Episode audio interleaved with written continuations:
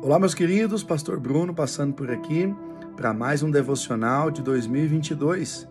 Hoje o episódio 47 de 365. Vamos ao texto que está em Provérbios 14, verso 8, e eu vou ler na versão Nova Tradução, linguagem de hoje. Diz assim: Por que será que a pessoa ajuizada é sábia? É porque ela sabe o que faz. Por que será que o tolo não tem juízo? É porque ele apenas pensa que sabe o que faz. Salomão está dizendo que a pessoa sábia, ela tem a plena convicção do que ela está fazendo ou do que ela faz, de suas atitudes, dos seus pensamentos. Ela tem pleno controle daquilo que ela faz, ela sabe onde quer chegar, ela sabe é, o caminho que ela precisa fazer para chegar e alcançar os seus objetivos.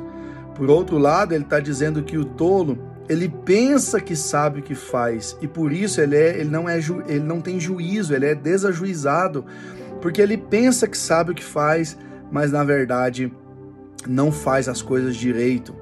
E sabe o que eu estava pensando? Que uma das coisas mais importantes é, é saber o que nós precisamos fazer. A Bíblia é o nosso manual de vida, ela nos dá instruções sobre todas as áreas da nossa vida.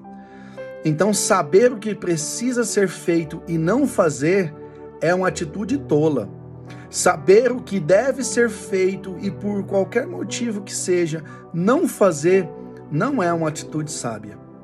O que nós estamos buscando nesse mês de fevereiro é a sabedoria.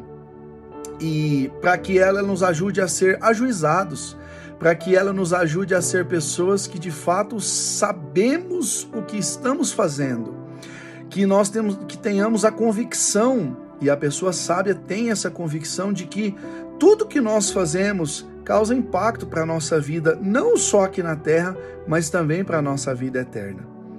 Então eu te convido a buscar sempre a sabedoria, para que você não seja ah, tido como tolo e para que você não pense que saiba o que está fazendo e, na verdade, estar sendo enganado ou enganando a si mesmo. Então, busque a sabedoria, porque a pessoa ajuizada, ela sabe exatamente o que ela faz. Não, como a própria Bíblia vai dizer, não confie no seu próprio entendimento, busque a sabedoria, porque ela de fato vai nos livrar de toda e qualquer dificuldade. Deus abençoe você, em nome de Jesus.